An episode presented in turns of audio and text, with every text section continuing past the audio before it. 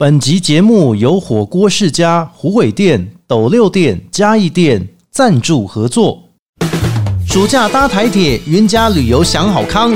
暑假旅游旺季，开车怕塞车吗？那就搭台铁来个两天一夜云林嘉义轻旅游吧。凭火车票根来云林嘉义地区火锅世家用餐，车票可以全额折抵用餐消费金额哦。当月寿星还有几岁送几只虾的好康，吃火锅就想到火锅世家，鸡蛋、冰品、可乐、甜汤都是无限量供应哦。详情请洽火锅世家虎尾店、斗六店、嘉义店粉丝专业。不管今天心情开心、难过还是一般般，欢迎大家一起来到阿国侠土豆、阿国假偷刀、阿国 Just Talk，我是阿国。tambor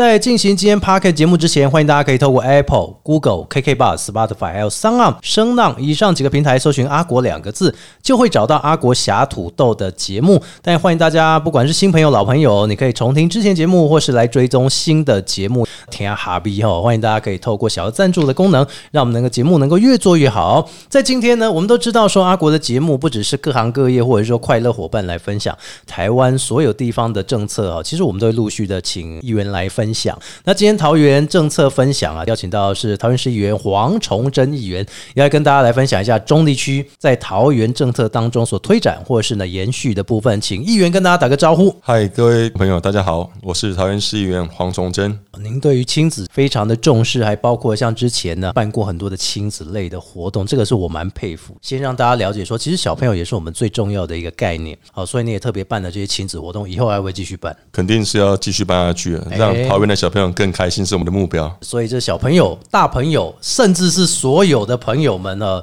真的都可以来到桃园，就感受到桃园真的是不一样了。那其实我们都知道说呢，身为一个议员，问政专业是一个必须的功课哈，要让桃园或是让中立能够更好、更进步哦。那黄崇祯议员所提出的政见当中呢，其实也蛮多的。那当然，我们希望透过节目能够让听众朋友了解到说，到底桃园中立有什么样值得说，诶持续的延续，或是持续未来要推动的目标方向。其实桃园市是一个非常好的城市哦。嗯，那我们所在的中立区其实也是一个我们桃园市的一个重要发展的城市。是。那其实我身为一个土生土长的中立人哦，我一定要向大家大力推荐中立区哦。中立区的部分哦，其实分成几个面向来去探讨。首先是硬体建设的部分哦。是是是。其实我们都知道，桃园铁路地下化正在推行当中。对，在桃园跟中立的人口，还有就是我们的车站流量哈，一直都是整个铁路的前几名那整个铁路地下化以后啊，其实我们的前后站就会无缝结合哦。我就不会有所谓后站是东南亚租界区啊那样。呃，对，肯定的哈。而且我们的车站就是在地下化以后，我们的车站站体哦，一定会变成一个很先进的一个大楼。之前我们不是常常在看新闻调查说，前五名的火车站拥挤程度，就是人口最多的，除了台北之外，哎，你看第三、第四名都有桃园跟中立，这也是正在积极把它解决的这个问题嘛。没错，另外一个问题就是，呃，原本的机场延伸线哈，也会从就是机场一路延伸到我们的中立火车站了。哦，哦，所以铁路地下化以后，然后跟我们的捷运蓝线连通以后，还有现在新建的捷运绿线哈，那绿线的延伸线也会接到我们的中立火车站，是所以整个桃园市都会进入到一个大众运输的一个时代，这也是我们真正的就是帮桃园市升级的一个最重要的一个计划。桃园的人口哦，在这至少十年间哦，人口爆炸性成长，包含桃园区、包含中地区、八德区这几个区块。因为我们的设计城市规划是属于这种老城区，以前的观念没有说，哎，我们会升格这个观念哈。相信大家都会知道说，哎，桃园中立的路都是比较小的，对不对？所以对于你来讲，我这个推展，比如说要怎么样把它扩充，或者说把它扩大之类，我觉得桃园有一个非常大的优势，就是我们的腹地很大。那其实，在旧城区里面去推动一些道路改善的计划是必然要做的事情，但相对难度会很高，因为会有一些产权的问题哦。是无论是在开路啊，或设置人行道方面，在他们习惯性的生活上面去做一些改造，嗯，呃，很容易受到居民的反对。是那当然就是在现在的新兴从化区上面来讲，都算做的还可以。那我们的目标就是让它做得更好。那在新兴从化区跟这一些我们就是传统城区里面去做了一些连接开发的部分哈，也是未来我们的重点项目了。交通改善方面，像中立区当然有几个非常重要的一个新兴从化区哦。是当然第一个就是青浦地区啊，对，就高铁那一块，对，那青浦地区跟现在我们中立市区哈的一个连接地带，在这个中丰北路的老街西，我们讲说沿岸流过的地方，再加上 A 二十捷运站的地方啊，对也是相对重要的。所以我想说，这个透过道路设计啊、标线的设计跟行人道的一个建立哈，另外慢慢把这个人口分流导向往我们新兴从化区去做一个移动，才可以有效解决一下我们这个交通拥塞的问题。其实最重要还是说，赶快把大众运输工具全部都普及化之后，大家想要坐捷运啊，或者说想要坐火车、台铁，甚至是呢高铁接驳啊、公车什么的，其实都是方便许多，对不对？对，这个才是一个城市进步的象征啊！所以，如果我们的大众运输在接下来的十年会普及的情况之下，我们在点到点之间的移动方式，可能就会选择一个公共的自行车，比如像 U Bike，或者是我们现在可能尚未合法，但是已经是普遍在使用的一个电动滑板车的部分。对于这些绿色运具的部分哦，其实在未来城市的规划上面来讲，怎么让这一些使用者在使用这些载具上面来讲会更安全哈，也是我们必须要去留意的地方。人口一多了之后啊，教育的部分就是说，哎，国小设定或者是说呢转介的问题这些，那怎么提出改善？呃，我刚才讲说新兴从化区指的是青浦哦，但其实过岭从化区规划的更早。是，那规划的更早的情况之下的时候，就会有点跟不上这个时代的脚步了。对对对对对，那像过岭从化区这边，民国六几年已经就是提出这个计划哈，然后去实施的情况之下的时候，就是在配套措施上面来讲，就是稍嫌不足啊。嗯，那其实现在过岭国小现在中平国小的一个入学问题哈，其实是非常非常的严重。是那如果说，诶年轻的家庭要移居到新兴区域，但小朋友却没有书可以念的情况之下的时候，就会降低他们移居的意愿啊。所以中平国小现在很多学生呃，中平国小现在就是说，小一哈新生入学备取数哦，阿国猜猜看有多少被取数有多少？有超过一千吗？啊、整个一年级的学生哈，整个一年级哦。整个一年级哦，我讲的不是呃一到六年级哦，哦。就一年级入学的备取人数，哦，备取人数有一一个班或两个班嘛？一个班呃目前上限哈规定是三十二啊，那如果说两个班就六十四嘛，对不对？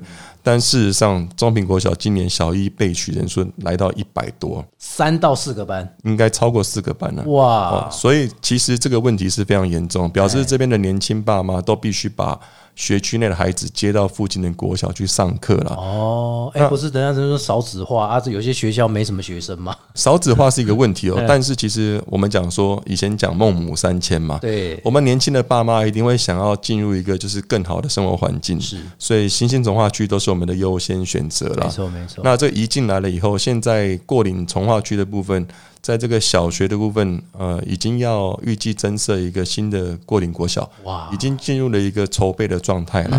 那筹备的状态，我们希望在一个理想顺利的状态之下，希望三年后可以看到学校盖好。哎，那也可以让这个小朋友去到新的学校去减缓他们的一个就学的问题。那当然，我们也要求市府哈，希望在这个三年的筹备期哈完成之前，是不是可以先跟附近的一些邻近的国中，嗯，或者是一些公共设施哈，是。先优先开班呐、哦，让刚才讲四班哈，四班的入学人数哈，对。是不是可以稍微再增加一些班级数，让这个小朋友的就近入学的部分哈，可以先顺利完成。嗯。那等到三年后以后，校舍盖好以后，嗯，然后再把小朋友接回新的学校。其实青浦已经是做了这样的事情了。那青浦从化区也是我们宜居人口非常多的地方。没错没错。原本只有一所青浦国小，那也是一个总量管制学校，也是一个超级大爆满的状态。哇，那后来呃，市政府哦，就是在前几年有设置了清源国小哦，清源国小在还没建之前也设立了一个筹备处，然后也跟青浦国中借了几个班级做教室，是所以青浦的国中里面就存在了清源国小的小朋友。那在筹备的今年第四年，我们的清源国小也顺利完工。所以今年小朋友就会移进去他们的新校舍里面就读。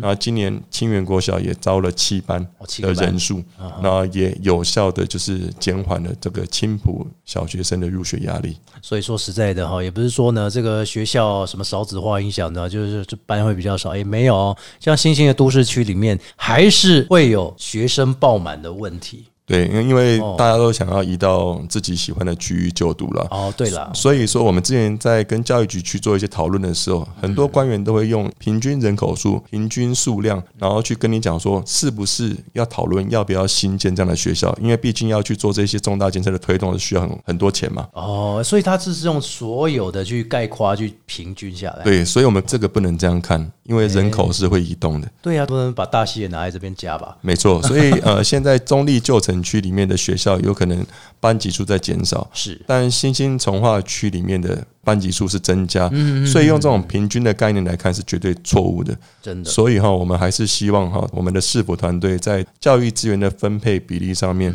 跟这个人口移动的一个数据上面哈，去做一些更有效的判断。尤其像刚刚讲到教育的部分，新兴的都市的规划，这个这几个区块非常多哈。那交通问题也是其中之一个非常提到的。那像体育园区有他们的连外道路，或者说他们要骑车、开车的空间呢，势必也是要大一点，至少不要说哎中间走到一半又断掉了，对不对？这个是您在当议员的时候怎么样去改善这个部分呢？后站体育园区的开发，其实已经从我念高中的时候讲到现在了，是距离我高中时期也过了二十几年了。体育园区的开发，目前现在已经进入到接近收尾的阶段了哈，基础设施可能即将都要完成。后站的旧城区要去改造原本的道路是比较困难的困难，因为必须要征收非常多的房子，要把他们房子打掉拓宽道路。又不能直接强制说哎你你处你搬照，我们这边很民主，我们不是中国哈。这个区块是难度很高，但是后站体育园区因为也是面积非常广大，是那我相信体育园区的重新规划以后，里面也会多了一些文教用地哈，可以把中山东路跟龙岗路的小学啊去做一些量能移动的部分，所以旧校区也可以去做一些改造，拓宽为道路啦。我们讲体育园区里面的道路哈，也是大又直啊，所以可以有效的舒缓，就是说原本后站区域的民众交通问题跟。龙岗区域民众的交通问题啊，体育园区这个计划的执行哈，相对也是非常非常关键的了，也是我们关注的。那我们也有建请市府哈，就是说在体育园区的基础设施还没新建完成之前，只要道路设施有几条重大道路设施已经完成的部分哦，就先行开放使用。那我也想这个部分如果有先行开放使用的话，也会有效的可以舒缓后站的交通问题。那另外就是说，体育园区连接的其他几个里啊，比如像是隆德里、龙池里啊，他们可能不在体育园区的范围内，但是他们原本在体育园区周边的这个计划道路哦，我们也是建请师傅开通哈，把这体育园区的效益哈更扩大，让整体后站的居民都可以享受到这个体育园区在新区域带来的一个效果。中立前后站之分，前站就已经哦近景南跨起这乱，因为它还要配合地下化。那后站其实就是中北路那一段，对不对？后站主要的交通，中北路啊、新中北路都是啊、我们现在主要的使用道路。然后还会接到龙岗路，龙岗地下道在过去那一块，龙岗地下道过去以后就是践行跟就是龙岗路了，对那边，其实真的交通也是非常不方便而。且还有大学啊，所以其实那边的交通状况算是蛮复杂的。真的，所以这个有赖一座一定要帮我们啊，再全权处理一下，或者是监督一下哈。啊，听说您对体育类的哈这一块的这个政策当中，可以来跟大家分享一下。如果体育类棒球场，或者是说呢，大家想要运动的话，有没有哪一些是需要您提出的政策去跟市府这边做一个监督的部分？其实我们在选前啊，就已经有跟师傅提出一些啊体育相关建议了。嗯嗯那因为我本身就是有三个小孩嘛，嗯，那我也很喜欢运动，就包括我现在还有自己的一支棒球队。啊，太好，然后篮球也有接触，然后相对垒球也会接触到。桃园市大家都知道，我们是一个三级棒球非常强的城市，对，国小、国中、高中都拿第一名。是这个部分虽然说很值得我们桃园骄傲，但是相对的也会排挤到我们一般就是社区或者是我们社会人士要使用球场资源的部分比较不足的地方。对对对，那因为就是我们需要透过专业的训练才能得到更好的成绩，嗯，所以我们在这个棒球场的设置上面来讲，主要就是在国小、国中、高中的部分都挹注了非常多资源。那我们在社区这个区块啊，社区小朋友的运动，还有就是社会人士的运动上面来讲，都比较没有地方可以去使用，所以他们必须要在桃园市以外的联赛，或者是在更远的地方找到棒球场来去做一个就是运动的练习啦。对对对，那所以我们也是请市府哈，当然可以有效的结合像现在还没有使用到的一些公共设施用地，然后新建简易的棒球场，让我们的这个社会人士哈可以去使用，那也可以让这个社区运动棒社区棒球的推广更加顺利啊。因为扩大运动基数人口哈，也会为我们的下一代要带来更强大的竞争力。最近这几年，其实五人制足球哈，其实也蛮风靡的。对呀对还有羽球场地的问题。是那其实像五人制足球这个区块，是不是有很多公园的绿地哈，可以去跟社区的运动做结合？只需要一些简易的球门，有点像国外啊，像美国、加拿大，在这个社区里面就会有很大的绿地，然后去推广这样的运动。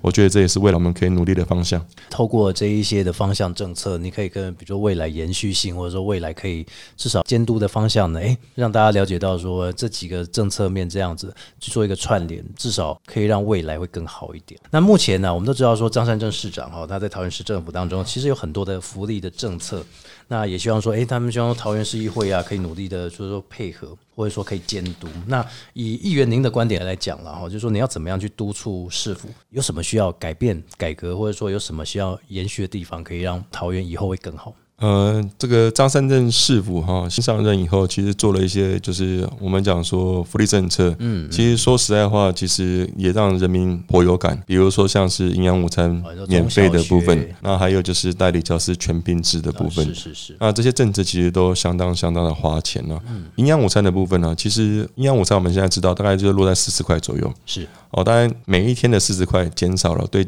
家长们的负担确实降低了。嗯但是我们原本的弱势家庭就是有提供免费的营养午餐给他，这是社会局在去做一些关怀跟指引的。那多数家长是不是要吃免费营养午餐？我觉得这个是。可以讨论的，现在是大家都可以，但就像我想，这种如果是我，我是家长哎，我一定是希望我们学校的小朋友吃得好、吃得饱、吃得营养。那因为现在整个物价指数上涨跟通货膨胀的问题，对对明年的补助的四十块，能不能让小朋友吃到我刚刚讲的吃好、吃营养、吃饱，就是一个很大的问题。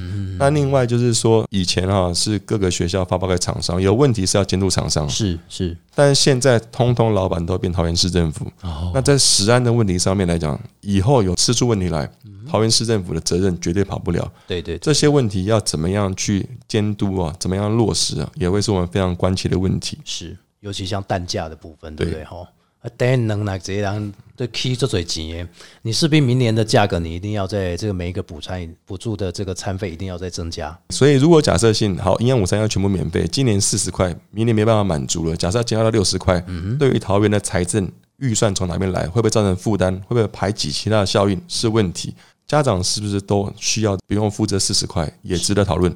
我如果家长愿意多付二十块、三十块，但是我小朋友吃的更健康、更营养，食安监督的问题哦，一旦就是全部都免费的情况之下，原本每个学校里面的家长会哦，其实是有一个营养午餐小组哦，哦。他们都会去监督这个营养午餐的供餐的品质啊，或者食材来源啊，哎，到底就什么有没有问题之类的，要让他们去发挥这个机制跟落实这个机制哦。我想我们预算上面的编列哈，还有实际执行的一个面向考量，其实是明年桃园市府最重要的课题。嗯，那像代理教师全聘制也有问题，桃园市是人口成长非常快速的城市，年轻家庭都在移入，小朋友也很多吧。对老师的品质是问题，哦，我们先讲说这代理教师全聘制的问题啊，老师的品质，如果在学校哈一般的流程是这样，一招、二招、三招都招不到老师的话，他的资格会一直放宽、放宽、放宽，是招聘那个代理老师进校。对对那很多代理老师都是在 OK 截止前的前一刻花垒进去。如果假设性这个资格开放的越宽的情况之下，代理老师的品质学校就不一定能够控制。哦，那对耶，代理老师全聘的情况之下的时候，老师今天到六七月有薪水可以领，又放暑假的情况之下，他不走，学校要开除他的情况之下，学校要准备的招聘新老师的时间，准备的时间缩短。那准备的时间缩短的情况之下的时候，那老师的品质有没有办法兼顾，这是一个问题。对。那另外就是说，我们现在哦，大家对于两岁儿童专班的需求非常非常高啊，是。因为不像以前哈，呃，一个人出去工作赚钱啊，来养家，要承担这个物价哈，或者是他的一些房价、车贷的问题，难度很高。所以双薪家庭大概是我们现在台湾时代的主流。对呀，他们都出去工作的情况之下的时候，他们愿意生小孩，那谁要顾？哎，哦，两岁专班的需求总总不能又叫阿公阿妈吧？对，两岁专班的需求提高。好，那这个就有个问题了。我们讲说，现在这个常常看到有些会有一些虐童的新闻啊，对对对我，们都不希望这些遗憾的事情发生在自己的家庭身上。所以我们要怎么样提高教保保员的品质很重要。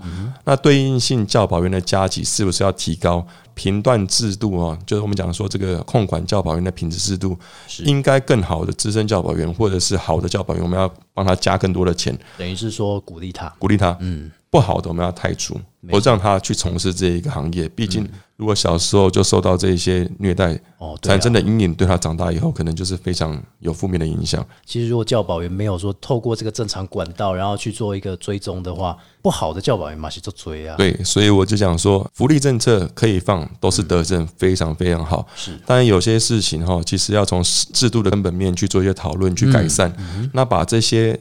预算拨一点到这些制度的改变上面来讲，更有效的去激励整体制度里面的人哦。我们讲说，我们都不是需要被喂食的，是我们应该是要透过激励的方式，让整个制度跟品质去做一个有效的提升，才是对我们桃园市会有一个更好的未来。在议会问政的时候，针对宠物公园或宠物友善这一块啊，其实你也下了非常大的功夫，你可不可以跟大家分享一下？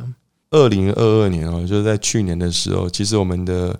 生育率跟这个饲养宠物的比例，其实已经是黄金交叉了。因为少子化的问题，或者是因为小朋友都出去外地工作的问题，所以很多人都会选择饲养宠物来去做一些陪伴的动作。没错。那其实现在宠物几乎已经成为就是我们的家人的情况之下的时候，宠物友善也是一个进步城市的象征啊。是。那当然，现在桃园市在推动这个宠物公园方面来讲，其实也是有在去做一些努力。嗯，但是其实，在中立区哦，其实是严重落后的状态。哦，怎么说啊？给阿国猜猜看，我们中立区有几座宠物公园？没有啊？有。哎，有啊，我以为没有。有一座，我们这整个桃园市里面相对人口数多，然后却没有宠物公园的地方。哦，那目前有一座是在中立后站仁德里的部分。哦，那事实上，像我们这个新兴从化区里面哈，其实很多家庭是养小孩也有养宠物了。嗯嗯那其实，在新兴从化区里面设立宠物公园哈，其实是我们努力的目标。那这也是张善政市府团队他们去努力，就是当初喊出来的一个证件是。那但是，在推动宠物公园里面来讲的情况之下，最容易受到的就是居民的一个反对。那我觉得这个事情是观念的问题了。我想要就是问问看阿国，你觉得宠物公园跟一般公园的差别在哪边？一般公园当然就是给人用嘛，然后就是有很多的游乐设施这样子。一般公园是给人使用，对对对。宠物公园是给宠物专用，对对。但是这里面出现一个非常多的问题哦。请问你在一般公园的时候，有看到很多人在遛狗吗？有。那是不是它也是算是宠物使用的公园之一？这是不合适的。好，对。那最重要的问题是什么？现在我们在宠物饲养的条例里面哈，有规定说，饲主哈在遛狗的时候需要牵绳。哦，对哦，必须得牵绳哈。当然，这里面有几个问题。第一个就是，宠物如果受到惊吓，如果不牵绳的情况之下的时候，它有可能会去乱跑、对攻击。那它可能会造成一些呃人员的受伤，或者是造成它。宠物自己本身的受伤是。那第二个事情就是，如果没有牵绳的情况之下，宠物有可能跑到你看不到的地方大小便。嗯，对。没有亲了，就造成环境的问题。是是。所以说，其实现在在倡议说，宠物需要牵绳，没有牵绳是可以处以罚款的。嗯。当然，在这个比例呃落实的比例上面，其实是不足的。所以，宠物公园跟一般公园最大的差别，就是差在宠物的公园有围篱。哦，它是把它隔起来这样。嗯这个围篱的作用就是让饲主可以带着宠物到宠物公园去以后，可以把这个牵绳放开，让宠物可以快乐的在这个围篱里面运动，是是，好防止它们的老化或者是关节退化，然后还有健康等因素问题了。也怕它们跑出来，如果对交通造成危害。对，没错，所以差就是差在这边。那其实你说对于环境会不会有造成问题？所有有这个宠物公园观念的饲主，他们其实对于自己的宠物管理都是非常非常严格的。嗯，那相对的，大家都到这个宠物公园去遛狗的情况之下，如果有一个人没有清排泄物的情况之下，你想会有多少人告诉他：“哎，你这个大便要带走哦。”哦，相对的是会提高我们整体饲主的一个素质。是 OK，那也可以造成一般公园还给一般民众的部分。那如果假设性饲主没有公德心，在一般公园里面不牵绳放养他的宠物的情况之下，嗯，整座公园都是他的宠物公园。哇，那但它造成的环境问题、或交通问题或者一些安全问题，都会是我们必须要去担心的。是。所以宠物公园的推行哈，是我们现在正在努力推动的。嗯，那目前也是有好消息了，我才去会看完宠物公园的设立，嗯大家也很努力在这个面向去探讨。嗯所以接下来崇祯可能会再跟市民多去做一些沟通，告诉他们宠物公园的设立其实是进步城市的象征。是设立宠物公园会让环境变得更好，而不是更脏。那其实要提升的是饲养宠物这些饲主的一个道德意识，是才能够就是让我们整个桃园市对宠物友善的这个名词上面来讲，真正的赋予它意义。所以这也是哦，每位议员他所观察到的角度其实是不太一样，就像一个中立区一样，每位议员他所做的点其实都是不太一样，但是都是对大家是有帮助的。对，那对于爱心来讲哦，议员也是不遗余力的哈、哦。你之前在 FB 粉丝专业，哎，都可以看到说，其实您有时候在推展一些爱心的公益活动，对不对？哈，可不可以来跟大家分享一下？呃，我想这个社会啊，最重要进步的力量哈，就是这一些关怀的力量啊。是因为社会的一个整体面向非常非常广，在很多我们看不见的角落，其实都有很多需要帮助的人啊。对对对，那为什么我们要去努力帮忙这些事情的原因，是因为很多志工他们都想做，很多有能力的人他们也想捐，但他们或许找不到地方去做这些事情，那我们就要当一个引路人啊，哦。哦，带着他们去做志工，让我们整个社会变得更美好。落实的最彻底的。对，因为其实讲很多的育幼院啊或教养院，他们也很需要资源，是。但是因为他们其实会有固定来自于政府的一些补助资源，是。所以他们不是完全没有。但其实社区的关怀据点相对的会经营比较困难一点。对对对对，那因为现在台湾未来会进入一个超高龄化的社会了，是那社区的长辈有分单老、双老的，只有长辈在家，那他们有时候自己煮饭，都会成问题，嗯所以就需要我们这个社区关怀据点里面的志工帮助他们把饭煮了。然后或者是送到他们独居老人的这个面前，就家里面哈，安心的，就是每一餐都有人照顾了。嗯，所以在这个社区关怀据点的部分，目前社会局补助的资源也是相对非常少，是也是目前我们现在问政的一个重点。那一餐只补助三十块哦，哦一餐三十块一餐三十块，那你想这个他们要怎么吃的营养，吃得饱有？肉 有菜有蛋有，哦，难度很高，对吧？对啊，三十块怎么花？叫你现在三十块去便利商店，可能只能买两颗卤蛋，所以我们也不能让长辈只吃两颗卤蛋。对所以我们一定需要更多的资源哈，去支持这个社区的关怀据点，那未来我们的长辈才会受到更多更有效的照顾。对，所以我们常常就是会去社区的关怀据点里面去捐一些物资，让这个社区的志工，你看他们都是免费去担任志工。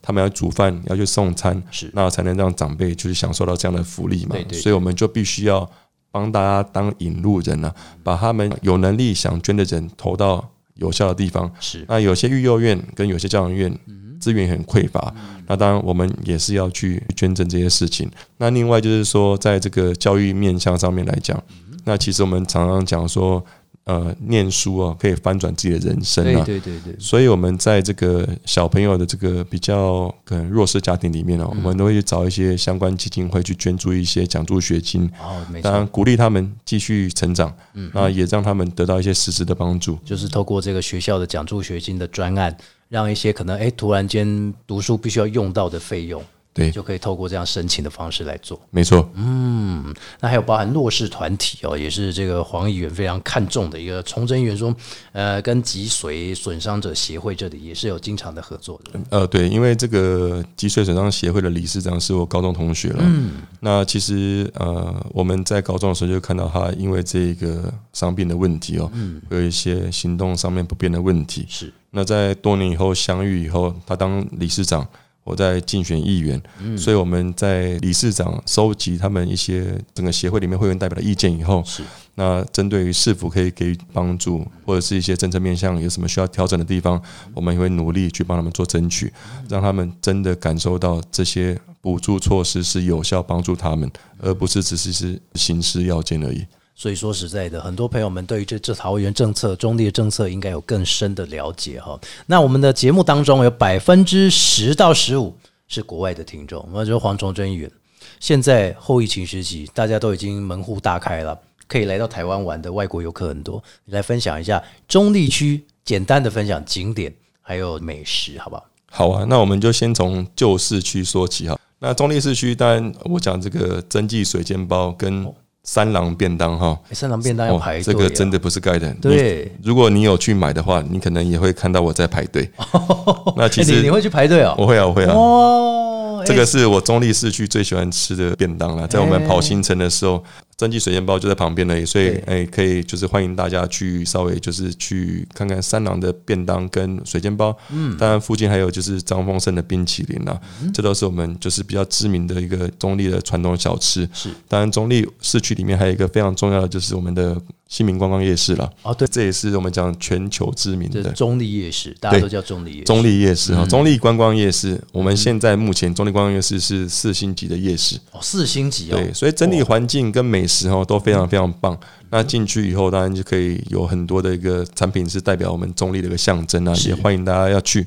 那另外我们在讲后站地区哦，讲到龙岗地区哦，也是非常非常多美食，尤其是像米干啊，或者是异国路线啊，我们在我们的。金三角商圈哦，然后就是在龙岗地带里面也存在着非常多台湾跟我们讲说，可能不管像以前这个缅甸啊、云南啊、或泰国结合的一些美食，是。那边也非常非常棒，有非常多好吃的米干啊，或者一些上次我排队那个对啊，对不对？青木瓜丝啊，或者是那个粤式面包之类的，都虾饼。哇排队都排超长。最喜欢吃的一个食物啊，就是牛肉面。哦，中立的牛肉面也是非常具有特色中立牛肉面有很多中立呀、永川啊一大堆这种什么大战有没有？新民牛肉面啊。新民也是，对对对对对对对，那当然中立市区就是我们讲新民跟永川牛肉面啊，嗯，但就是在于龙岗地区也有它的牛肉面，当然在我们新兴从化区里面也有它的牛肉面代表，哎呦，所以其实牛肉面在中立哈，其实也有非常非常多好吃的，也各位朋友们去试试看，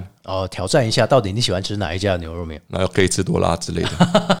新兴从化区这边，当然叫新兴从化区的美食，可能出现这个好吃的，可能还稍微少一点点，但是也很多相对观光景点啊，比如说我们的 X Park 水族馆啊对，或者是华泰名品城啊，还有冠德环球购物中心啊，都是大家可以值得来的地方。是那也欢迎大家常常来中立多走动啦，就是刺激一下我们的观光啊。那我们这边会有很好的一个观光体验给大家的。如果说朋友们来到现场啊，不只是说来到中立这边体验一下人文风情，最重要的是今天也非常感谢黄崇祯议员来到节目当中分享，也让更多的朋友们更加了解桃园议员为我们桃园中立做事情啊，真的是不遗余力。谢谢您，谢谢。好，感谢各位听众朋友哈，谢谢。节目最后在 Pocket 透过 Apple、Google、KK Bar、Spotify 有三浪声浪以上几个平台搜寻阿国，找到阿国侠土豆，欢迎大家可以来追踪点评五颗星。最重要的是，也可以听之前的集数，还有追踪新的内容。欢迎大家可以透过我们节目小额赞助。我们下次见，拜拜。